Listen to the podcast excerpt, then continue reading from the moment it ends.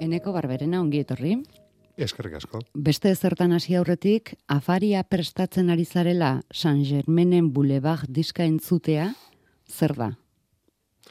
Ba, plazarra handi bat. Eta entzun dudan soinu bandetako bat, liburu edazten ari nintzen bitartean, hil konsiderete taldearekin batera, eta beti eramaten hau horrelako trantze lasai batera, eta badiruri kipula mostea horrela ariketa goxoagoa dela. Badazpada argitu nahi genuen, novela hasi eta berehala esaten duelako protagonistak, epaitegian deklarazio tajuzko egitea, afaria prestatzen ari zarela San Germainen Boulevard diska entzutearen pareko dela. Eta komenida konparazioak ondo ulertzea. Beraz, suak erreko ezpalu novelaz, Boulevard diskaren hasiera entzunez.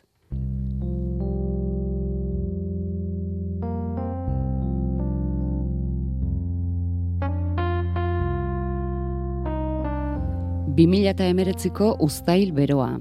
Epaitegian, novelako protagonista narratzailea, Ainoa Sanz, peritua lanbidez, pare bat urte lehenago, enkargatu ziotenek espero bezala lan ez egiteagatik, aspaldian kasuak topatzeko arazoak dituenari, bueno, berak aitortzen du arro independientea naiz, ikerketa bat eskatuko diote ustekabean. Konpainia seguru etxeko elik eskeniko dio. Urtea pasatu da, aezkoan, ospilon, sutea izan zela. Iru mendizale hiltziren bertan.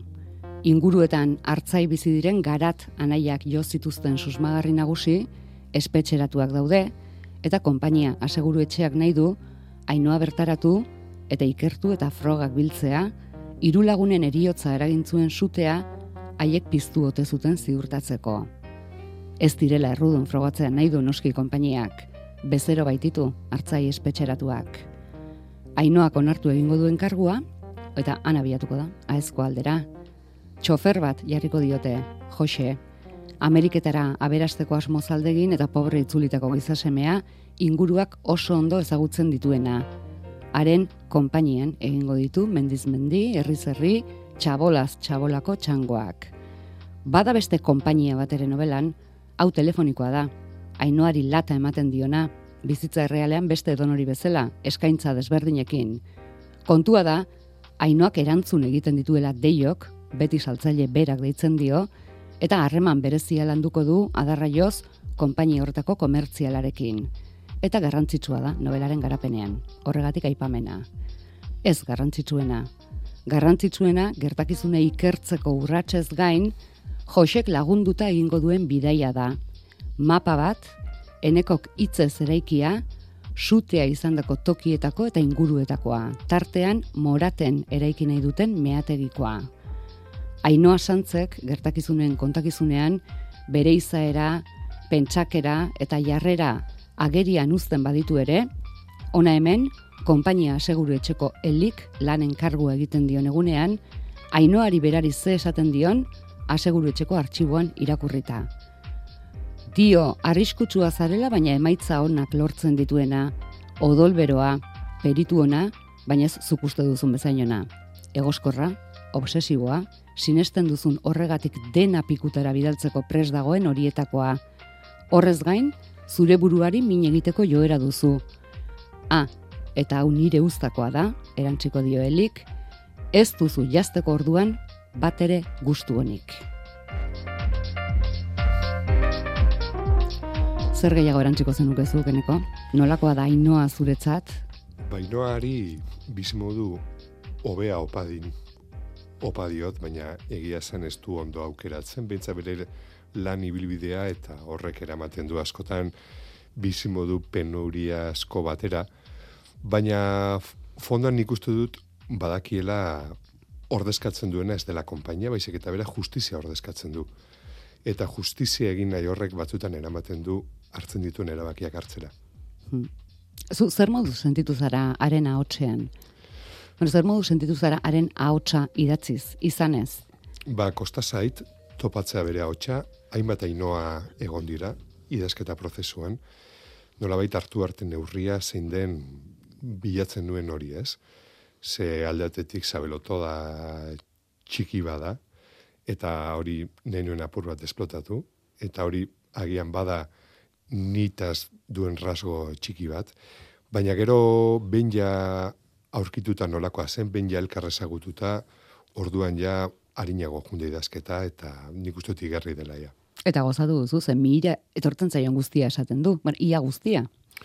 Bai, hori da bera katxetako bat agian, eta horregatik da nik uste maitagarria ere. Ze ez da isiltzen isildu behar denean, eta berezeki badu gatazka bat autoritate figura gehienekin. Eta liburuan topo egiten duen autoritate ordezkatzen duen enpresa gizon, polizia eta abarrekin, gehienekin gaizki eramaten da, eta horrek uste du sortzen duela empatia moduko bat, ez. Hmm. Kilometro batzuk egingo ditu novelan, mendian gora eta mendian behera, bueno, parajea, iaia, gertakizunak bezain garrantzitsua izateraino. Bai, aldatetik, e, parajeak eragiten ziren paradoxia bat, ez? Aldatetik oso ondo ezagutzen dut, bestak beste badugulako etxola bat, e, deskrebatzen den eremu hortan, osabaren etxola, eta askotan ibili naiz, umetatikan. Eta bestalde, paradoja da, mendian galdu naizen leku bakarra, ura izan dela. Beine, belainoa sartu, literalki, belainoa sartu, eta oso gaizki pasan nuen, erreka batera llegatu, eta errekan bustita, hankak e, plisti plasta, irten nintzen arte, Torduan ja bestera batera begiratzen nion, para jere izaten nuen, bueno, agian ez da nik uste nuen bezain ezaguna, eta baditu nik uste baino soko eskutu gehiago. Eta horregatik, eta gero banuelako nola bait e, kontatu nahi bat, e, etxean entzundako historiak eta bizizandako gauza batzu kontatu nahi bat, eta era berean jabe nintzen hori xamarrak ni baina asko sobeto egina duela etxera bidean lan ederrortan, Eta orduan, bueno, ba, junei zirriborro, zirriborro, aplakatzen nire kontatu nahi hori eta gehiago historian pixua jartzen. Mm, toponimia oso zehatza, bueno, pentsatzen dugu toponimia oso zehatza dela. Ez jakintasunetik, ematen du oso toponimia zehatza erabiltzen duzula.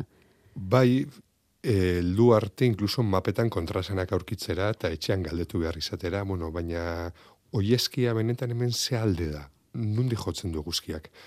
Sorionez, badugu osabartzeina, buruz osondo dagoena adinez nagusi zen arren, eta berak egin dizkit eh, aklarazio guzti horiek, eta nola baiz zentzu hortan lasaiago naiz, e, bueno, e, banuen iturri oso sofia garri bat etxean bertan. Osabari eta beste bati e, eskaintza egin diozu, bueno, beste zenbait lagunen artean. Bai, e, aurra nintzela, izen nintzelako lekuko beraiei esker, bizimodu mota baten amaieraz, ez? Gero txale uretek bere liburuan kontatzen duen lur gabeko hartzainen bizimoduaz, ez? Eta ikusi nituen nola bizi ziren, nola egiten zuten gazta, aitak beraien gana eramaten dituen, eta bizipen horiek oso oso sakon errotu zitzaizkidan, eta uste dut hori kontatu nahia dela liburu honen sakoneko beste arrazoetako bat. Bai. Eskaintza ipatu dugunez, Jon Alonso ere ipatzen duzu. Bai. Eta Jona, Edorta Jimenez ere bai. Bai. Jon Alonso, eh, arrasaten bintzat, nere, eta nere belaunaldian, ez da egon, o, ni bintzat ez dut aurkitu literatura giro handirik, naiz eta herrian oso sorte dungaren e, biblioteka eder eder badugulako, Eta banen bilela horrea idatzen nuen ez nahiko galduta, Jon Alonso ikastaro bat eskin zigun, udala kantolatuta, eta niretzako izan zen abia puntu eder bat. Eta gero edortaren izan zen itzen ubran aldizkariako elkarrizketatzera joan nintzen, bere txera, eta banen bilen hor galdu xamar, nire zirriborroan, eta horrela izan zen literalki, edortak txanagorretxo inipuña kontatu zidan, novela beltzaren klabean, eta horrek eman zeian pista bat Joseren pertsonaia sortzeko, eta nola baita e, ainoa orekatzeko eta trama asko zer ere eramangarrego izateko. Izan ere, novela beltzetan normalean detektibeak dira beraien ingurunea oso ondo ezagutzen duten pertsonak, ez? Eta ezagutzen dituzte gainera jauregiak eta antrolugubrenak ere. Baina inoa lekuskanpo dago, aeskoan, ez tangoa, ez da berezik mendizalea, ez du idealizatzen mundu hori, eta ez daki nola mugitu, ez daki nola interpretatu detaile txikiak, eta horretarako behar du Jose. ez e, bakarrik alde batetik bestera emateko, baizik eta laguntzeko ulertzen mundu hori, ez? Beste lainoa oso erren egongo litzake. Eta laguntzeko berbada komunikatzen ere, bai? Bai, hori... Bueno, berak ez du komunikatzeko arazorik, baina... Ez, bera ez da isiltzen, baina hori niri epasasitzaidan anekdota batean ikasi nuen, Behin, ari ginela arrasaten, e, nola baite, basariko tresna zarren erakusketa antolatzen, junginen lagun bat eta biok lehenengo basarrira, ea, tresna zarrak utziko zizkiguten, erakusketa egiteko, tenik nire berborrea universitario guztiarekin, antza ez nion batere konfiantzarik eman basarritarrari. E, nigandik metro terdi alden duzen. Aldiz nire kuadriakoak bi hiru esaldi motz zuzenekin ate guztiak ireki zizkigun. Ordutik bi gauzek hasi nituen bata berak hitz egin behar zuela ordutik aurrera baserri guztietan eta bi ba mesua ez, nekila nola gokitu in, ingurune horretara, ez? Orduan Ainoari antzeko zerbait pasatzen zaio, berak bai, badaki defendatzen, badaki ez da isiltzen, eta ageri da giro oso ezberdinetan novelan zehar, baina mm, nola baite etxola batera edo eta txabola batera iristean ez daki nola jokatu, eta hor josek ematen dizkio pistak, bueno, mm, nola izan hor eh, ondo hartua, edo bintzat onartua. Bai, ze badaki galdetzen, baina askotan mesfidantza jasotzen du bertakoen Bai, hori da, bastango irakurlekin sortu zen, ez da bide izan zen, ez? Nik banuen kezka nola girotu landen gurunea, ez? irakurri nuelako desente landen gurunean kokatutako novelak, eta ez nuen leku iunegi bat marrastu nahi, beste beste nik dudan esperientzia ez delako hori, nik ez dut hori ala ikusten ez. Eta zentzu hortan pista bat eman zidan e, bekatorroxa komikiak, bertan e, agartzen diren elkarrizketetan, bueno, hori ikusten dira bestelako inabardura batzuk, eta horrek lagundu zidan e, girotzen ez. Eta ez da bastangoa zen, ea nik mesfidantza handiz edo mesfidantza txikiz erretratatzen nuena eskoa. Claro, nik esaten nien, ni horren baserrian bizi naiz. Eta ez ezagun bat agertuko balitza osoan baserrez bezarri galdezka, ziurrenik mesfidantzaz begiratuko genioke, agian naturala dena. Zer duzu hau, zertzara dator. Orduan, ni saiatu naiz bigarren modu hortan reflejatzen, beha, karo, gero irakurle bakoitzak interpretatzen du hori bere erara. Eta gainera, ze galdera egitera zoazen, hainoaren helburua da ikerketa egitea, sutean nork piztu zuen jakiteko. Bai, eta piztea agian e, piztu nahi ez diren txingarrak, ez? E, ez da gai goxoa, mendiko zutena, mm, justo beka irabazi eta hilabetera gertatu zen larrungo zute larria, eta aukera hon bat izan zen astartzeko zer reakzio piztu zituen, ez? oso interesgarrek izan ziren laborantza ganbarako kideek egiten zituzten hausnarketak, berek ez zuten argi, ea berek ez da dute barnean, ea metodo nargarria denez, badago metoa proposagorik, askoan bertan, Nafarroko Unibertsitate Publikoari da ikertzen hori, eta da probak egiten, ea zein den modurika proposena ezagutzen dugun paisaia mantentzeko, baina kontrara, bereziki mendingurunea, aixialdirako ulertzen duen hiritarrak uste du aberrazioa dela eta ez da bizi-bizi dago. Eta klaro, mm, jakina hori hor hor dagoela eta gainera novelan tragedia bat gertatzen dela, basta goxo horri buruz galdetzen ibiltzea. Ez horrean nik uste dut, hainua jasotzen dituen erantzun gehienak naturalak eta humanoak direla. Mhm, egoera normalen izango ditzateke, ala erantzutea. Bueno, gertakizuna da, novelako alegia eta ikertu beharreko orain urte bete sute batean hiru mendizale hiltzirela bueno, ustez hiru hiltzirela hori hau txikiarekin esan berko da mm bai e, hiru mendizale ikusi batera mendizaletasunak elkartuta mendibueltak egiten zituztenak lanbide eta bizimodu desberdinekoak Haietako baten berri ematen du batez ere eleberriak ezagunena bera delako, beran medioetan ateratzen da, eta bedoseko tertulietan parte hartzen mhm. du koldo ibargutxi du izena. Hori da.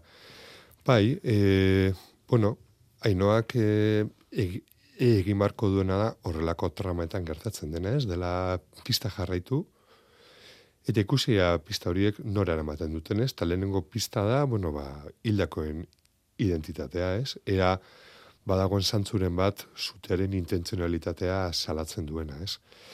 Gero, bueno, egingo du bide bat, nola bide horretan, eta gero jungo zeskio agartzen, bueno, ba, bestelako interesak, ez? Ze askotan, batzutan ulertzen dugun mendia, bueno, ba, ez, esan dute, ez, eixel esparru bezala, baina etzaigoa azten baita interes ekonomikoak eta bestelakoak ere gertatzen direla mendian, ez? Batzuk begi hobez ikusten ditugunak, adibidez hartzen zato eta beltzen za tradizionala, baina beste batzuk izan litezke agresiboagoak direnak medioarekin, baina orain bertan Euskal Herriko herri askotan pilpilan dauden eztabaida dira, ez? Edota kasualitatez edo e, azken aldiko fikzio esanguratsu askotan agartu direnak, ez? Zer esanik ez Kataluniako eta Espainiako filme ospetsu bitan, Alkarraz eta Azbestazen, eta da hori ez, da mendia bestelako lengai eta bestelako etekin batzuk ateratzeko espazio gisa eta inoak harakatu beharko du hori. Asmatua da, mm, aipatu duzu, pero morateko, morateko me, mm meategiaren hori asmatu egin duzu, bai. baina izan ziteken benetakoa. Ez, ez litzateke lehen da biziko tokia izango, bai, zeuk esan e, duzu? E, bastanen bertan dago proiektu bat, meategia egitarena, tenik irakurri dut, mendizarren, e, novelako katzen den mendi esanguratsuenean, bueno ba, eolikoen proiektu bat, e, izan zen unibertsitateko lan bat, baina ja planteatzen zen bertan eolikoa jartzea, ez? Orduan, etzaitan urruna egiten ez da ez? Litioa edukitzeko sortze txarra egongo balitz, ba, ziurrenik ez da hori pilpilan egongo litzateke. Sorte txarra ipatu duzun honetan, mm, mendibidetik gertetera noa pikin bat, ez, ez zaitu bat ere kezkatzen, pentsatzeak, zure novela ikaragarri salduko balitz, aezkoako mendi inguru horiek, turistaz, beteko liratekela? Gertatu izan da beste novela batzuekin. Ba, sorionez ez zait hipotesi burutik pasa badakidalako zein den nire kirolatan nire liga eta zentzortan lasainago. Bestalde, e, aetzen mentalitatea ezagututa e, beraien identitate agrarioari oso gogorre usten diote ez da bizia da jakina, e, zerbitzuak eta abeltzantza edo tartantzaren artekoa, Ni esango nuke Pirineoan gutxien esplotatutako eskualdetako badela, oraindik ere mantentzen duena identitate trasa horri gutxitxi gabe jakina erronkari edo zaraitzu, eh? Baina, e, izango litzateke disgusto bat, baina probabilitatea hain zen txikia gertatzekoa lasai. E, Arriskatu zara. Bai, bai, bai. Mm e, agertzen diren pertsonaiak, pilimata ipatze aldera, hainoak bidean topatuko dituenak dira, adibidez, meategi eremuan ura zaintzeko ardura dutenak.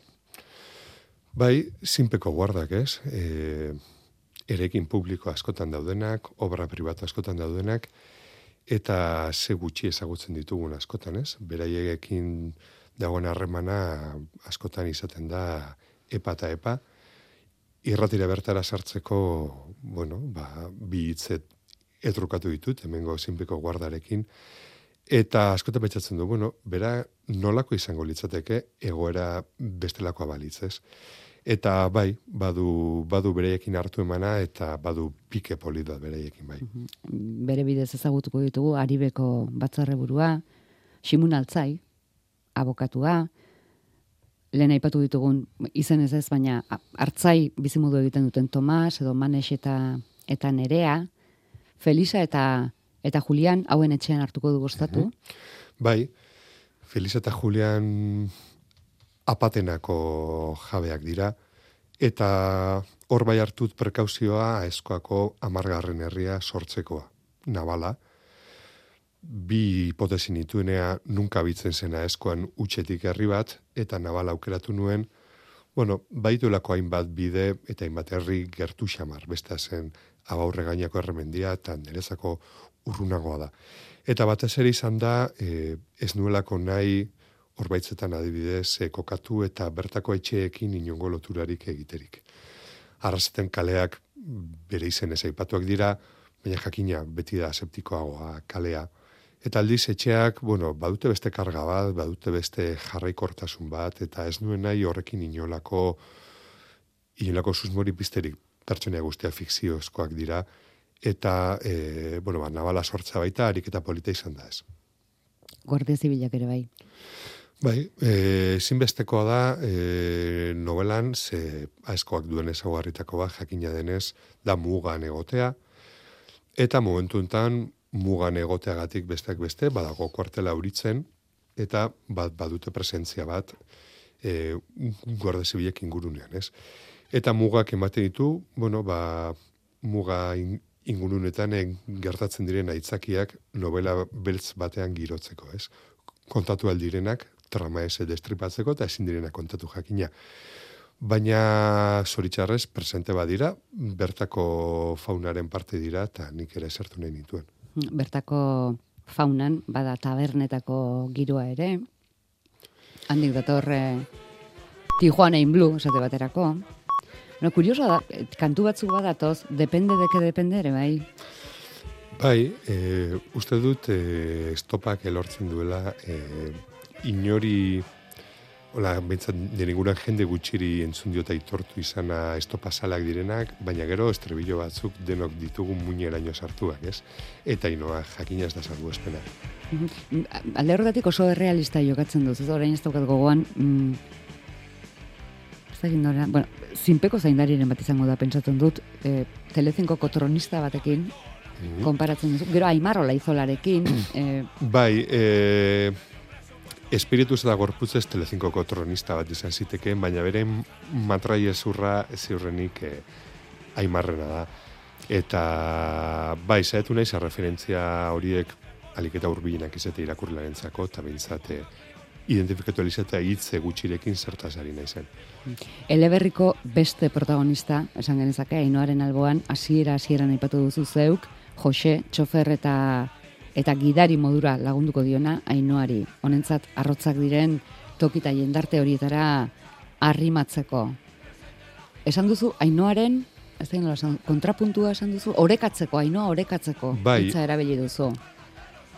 Aldatetik e, bueno, Dakar beste josegu bat, beste adin bat ere, biak dira hainbaten profesionalki porrot egin duten pertsonak, Eta beti egin zaitu zura kargarria, ba, beraz moan frakasatu duen indianoaren figura, ez? Amerikanuak dokumentalean horren ondo agiri den alde batetik. Eta egin batean adibidez horbaizetako frontoia eta beste gauza asko indianoen diru zordainduak dira. Meakaro ez gara kordatzen, benetan egon zirela makina bat gizon eta makume, zuten akorren ondo pasa, imigrazioan. Eta nahi nuen horren nolabait e, pareko garaikidea islatzea.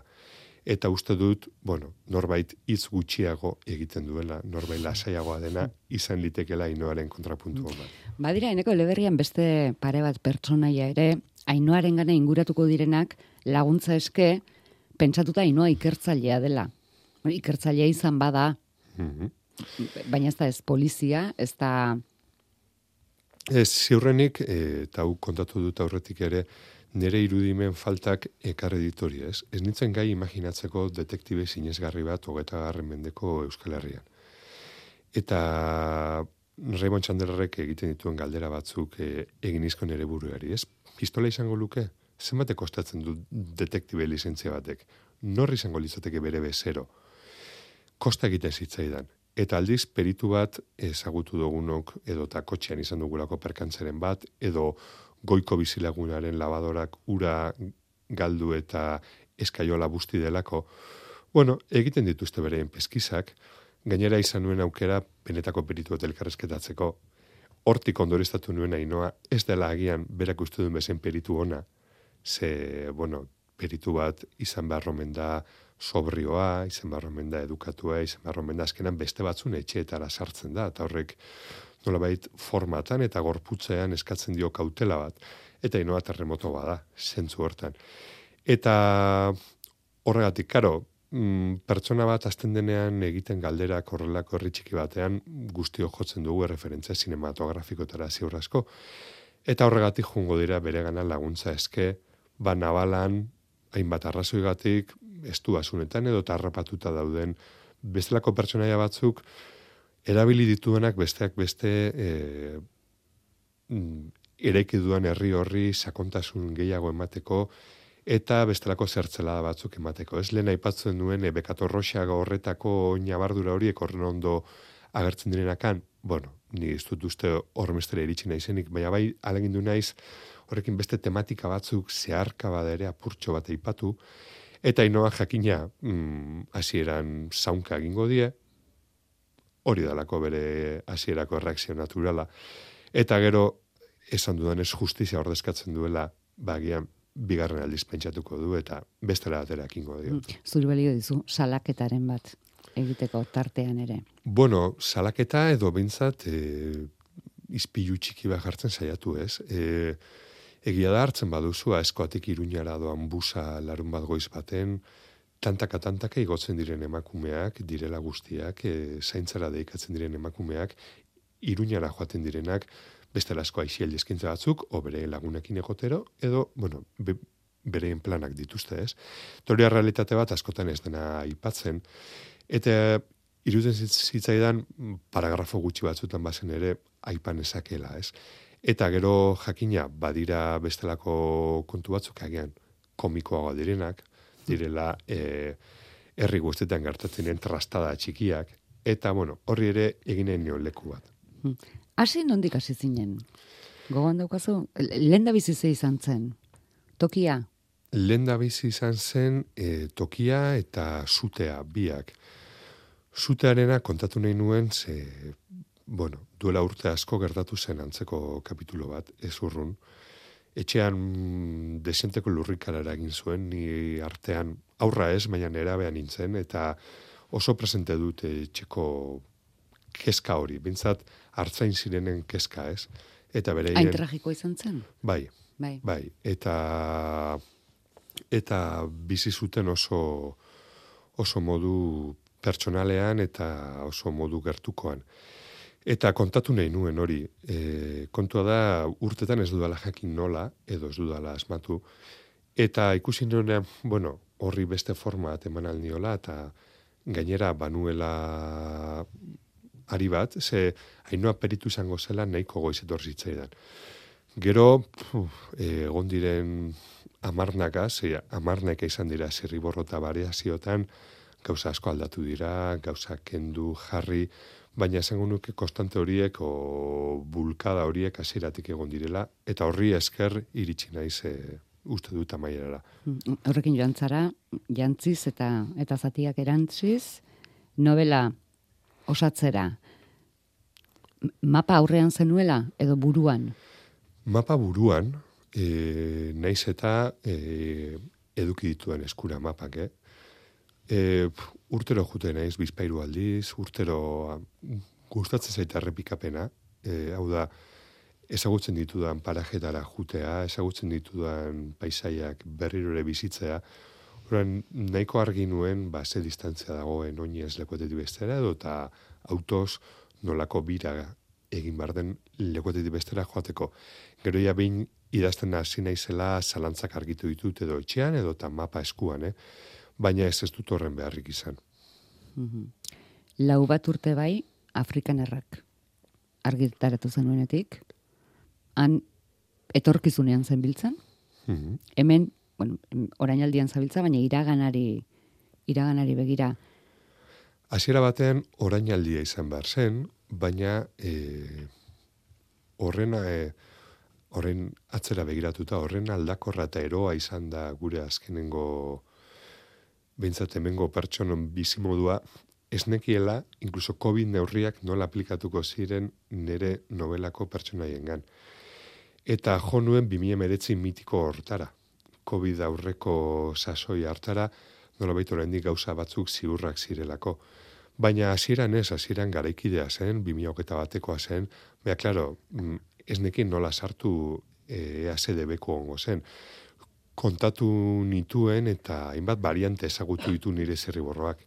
Ezagutu zituen Delta, Omicron eta zaten uf, arrisko handiegia da eta emango didana gero ez da horren beste eta gero 2000 meretzi ura uste dut askoz terreno ziurragoa dela horrelako novela baten oinarri izateko. Haberez, erabaki praktikoa izan da, emeretzira bai, erabaki praktikoa izan da, e, bereziki ez nekielako zirreborroak aldatzen ziren e, Pedro Simonen prentxaurreko bakoitzaren erritmora, eta hori ez da, hori ez da modua lan egiteko. E, erabaki nuen begira, mm, hartuko ditut bestelako arrisku batzuk, txikiagoak, baina hau behintzat e, nahiago nuke ziur egon.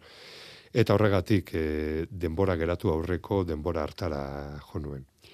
Zerk bultzata heldu diozu genero beltzari? Ba... Genero oso eneko barberenatua, baina genero bai. beltza? Balde batetik, e, itzulera bat izan da nere nera bezaroko irakurketetara. Ama salea da, eta etxean eduki ditugu Agatha Christieren novela gehienak, bestelako thriller eta bestelako lan batzuk, eta nera behan intzela desenti irakurri nuen. Gero, bizitzak eraman hau beste larre batzuetara, Eta ez da izan erabaki kostente bat, horrena gero konturatu naiz, baina hilbeltzakoek bekarekin batera egin zaten opari marabilloso bat, jende derra da, oparitu zidaten hilbeltz, e, eparkatu, igelako zeilbeltz osoa. Liburu kaxa batekin bueltatu nintzen aritxabaletara, eta irakurri nituen berrirore generoko klasikoak eta berrirore maite mindu nintzen, eta ordutik e, berrirore idilio betean gaude, baina euskal noiz arte, momentu ze gustora ibili naiz, baina normalean ez dut pentsatzen, urrengo egingo dutez, gauzak etortzen dira, etortzen diren bezala, eta gero saiatzen naiz, barruan sentitzen dudan horri bidea ematen. Hala ereneko, hilbeltzara aurkeztu zenuen bazen eukalako, edo egin zenuen hilbeltzara aurkezteko aukera tartean zelako. Gezurra esango nuke, esango banu zerbait oso egituratua nuela hilbeltzara aurkeztu nintzenean. Banuen asmo bat, eta banuen baita, bueno, nahi bat, eh? zela ea berrirore gai izango nintzen horrelako lan bat egiteko. Ze Afrikanarrak izan zen dire lehenengo novela, eta geratu nintzen zalantza batzuk esan denun. Bueno, gai izango nintzake, Gaur bertan e, irakurritu argian e, jokin azpia zuri berak nahiago duela ez, ez egon ziur kanta bat nola egin funtziona desan, ez? Ta nik eri ikasi dut, bueno, ez nago ziur oraindik nola egiten den novela bat, eta gen hori da modua gauzak probatzeko eta aleginak egiteko. Horrengoan irten da, baina gertaziteken ere ez irtetzea, eta kasoian gertatze, e, geratzea, eta elitzak eser pasako. Baina bekak, e, akuilu lana egiten du. Ez da bakarrik e, laguntza ekonomikoa, importantea dela, baita da ere akuilu bat, ez? Eta baita da editore bat, argitaletxe bat, eta horrek ematen dizun nola baiteko babesa zerbait egiteko. Saria jasotzea ere gustatuko zitzaizun. Jakina, Jakina, badelako egin duzun horrek balio badunaren errekonezimendu bat, ez? Batzuk badute bereen barnean askiki e konfiantza inorkalakorik esan beharrez izateko, ni zoritxarrez ez nahi zorietakoa, eta batzutan gustatzen zait, beste batzuk esatea, bueno, ba, balio dueneko, badu hornek, e, badu honek e, zerbait, ez? Alegin du beharko zinake. Eta horrela nion, eta benetan, e, hau egingo bazenik galdera duela urte bete, agian, baskoz, iunagoa zen zeru bat demarrastuko nizun, baina orain behin ja, lana kalean dela eta apur bat ja hasi naizela aldentzen uniberso hortatik uste dut merez izan duela bai. Aurreko novelan ikasitako zerk balio izan dizu ba, bigarren honetan? Ba, balio izan dit eh, respetu hartzea generoari, e, pertsonaiak ondo, ondo perfilatzea, detaile txikiek nola bai zema, jasten duten historia bat, Eta nolabait, e, begira Carmele jaiok badu aholku oso on bat, berak lehenengo dio usten diola eskuari idazten, eta gero hasten dela nolabait e, arkitektura horri forma ematen, ez? Kasu honetan, mm, ni hasi nintzen arkitektura batekin etziena esertarako balio, botanuen e, guztia bera, eta karmeleri kasu egiten hasi nintzen apur gehiago eta bueno ba hori da beintzat ikasi duana bideo hontan mhm. izango zen bueno ez da bizi une honak gozagarri zer egin zaizu? Ze ze, ze parte edo ze pertsonaia edo ze kontaketa atal? Gozagarri egin zait e, elkarrizketatzea jendea eta beraien ofizio eta bizimoduari buruz gehiago jakin izatea, ez? Ah, idatzi horretik. Eta idazten ari nintzela. E, pasan nuen arratsalde bat Iruñako zuiltzaien parkean aur txiki bate baino gehiago gozatu nuela. Zuiltzaiek oso eskuzabal dena erakutsi zidaten informazio mordo bat, gero nabaritzen da, ze detaile pila bat ematen ditut, horren ondo pasan nuen eskerroneko izan nahi nuela beraiekin. Baita ere peritu bat, abokatu bat, eduki ditut eskura hartzainak e, galderak egiteko, eta ni bezalako pertsona zentzen nun jakin min handiko nahi zen, bori opari edarra izan da. Eta gero eduki nuen privilegio txiki bat, zela e, COVID-ak e, mugitzen usten ez zuen sasoi hartan, idazle pase bat eduki nuen aesko ara izateko dokumentatzera. Ez esan. Bai, e, sentitu nintzen munduko pertsona sorion txuena, e, ba gero agen ez lidak esartarako balio, eh, kontrol batean, baina nikala, nikala bizizan nuen, eta mendi bakarti horietan e, egona elizatea sasoi hortan, ja bakarrik proiektu guztia justifikatu izan zuela. Ondoren guaia gutxienekoa, kasi. Ez, urrengo galdera zenea izango, izango zela berba dauneren batai, ez atzera, ez aurrera, izaten dira, novela baten eh, bai, ziurrenik, idazketan. Edortarekin elkartu nintzen unea izan zen nire puntu basuena idazketa prozesuan zehar, ez? Bereziki, eta hau, bueno, e, korto maltesi buruzko, bueno, e, Ugo Prati buruzko parkatu liburu batean ikusi nuen Ugo Pratek basuela blokeo bat, basuelako teknika, basuelako paisaia, baina falta zitzaion eroi bat. Nola bait, e, barruan zuen guzti hori e, kanalizatuko zuen, eta nik ainoa ez nuen oraindi guztiz, ezagutzen eta ari nintzen bueltaka eta irakurtzen bata eta bestea eta ea zer dion Patrizia Jaizmizek eta irakurtzen nuen eta ea zer dion Raymond Chandler irakurtzen nuen, ea zer dion Jon Alonso irakurtzen nuen eta hor nengoen. Eta izan zen hori jutea mundakara edortak horrela izan zen. Kontatu zian hori eta nola bait nire buruan piezak ordenatzen hasi ziren Baina ordu arte, bai, e, nire bikoteak daki oberen zenbat e, ordu pasaituan ordenai horrean mm, buru hausten. Mm, esker zerrenda horri beteko ikusita, mm, antzematen da, jende askorekin sentitzen duzula zorra. Kontua da, eneko, izan litekela ikerketarako ere. Ze izena eta deituraren lehen da izkia bakarrik argitaratu dituzu. Bai, imaginatzen horrek emango ziola inbati jolasteko ba, norden nor. aukera.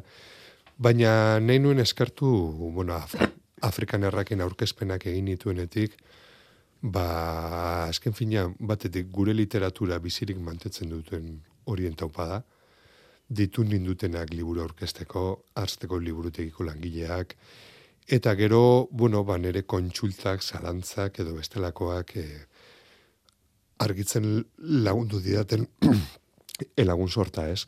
Pasanio zerri borroa asko ondo ezagutzen duen jendeari, beren impresio bateko, pasenion baita thriller sale sutsu bati, ea berak zele ikusten duen, xamarri galderak egin izkion, nola baite, guardiako aetz gisa e, argitzen laguntzeko, eta netzako gutxienekoa zen, bereiei eskartza diraztea, ze idazle batek idatzi alizateko gainera askotan atzean jendezkoak egin bardu lan, ez? Atara alizateko orduak, horrek esan edo agian afaria beste batek egin dizula, eta, klaro, hori ez baduz eskartzen nire kasuen mintza sorren prozesua ezinezkoa. Mhm. Esku artean daukagu, txalapartak argitaratu du, suak erreko ezpalu, ainoari telefonoak jotzen dionean entzuten den doinuz, egingo dizugu agur, mhm. agurra. Bai, e, plazarra izan da. Ziurrenik Robinson zerrendan izena lehenago emango banu, ilitzateke egongo telefono konpainiaren pertsonaia hori. Baina hormeste dei jaso nituen, aste, aste, aste, pentsatzen nuela basela zerbaiten seinale, etze egola zuik arrazoi komertzialik atzean. Eta, hoxe, benetan e, plazarra izan dauna etortzea, eta eskerrik asko. Eneko, eskerrik asko zuri. Arratzean, zu gehiago bihar. Eta Euskadi irratian behar bada orain txetik hasita. Ez da dila inorrerre.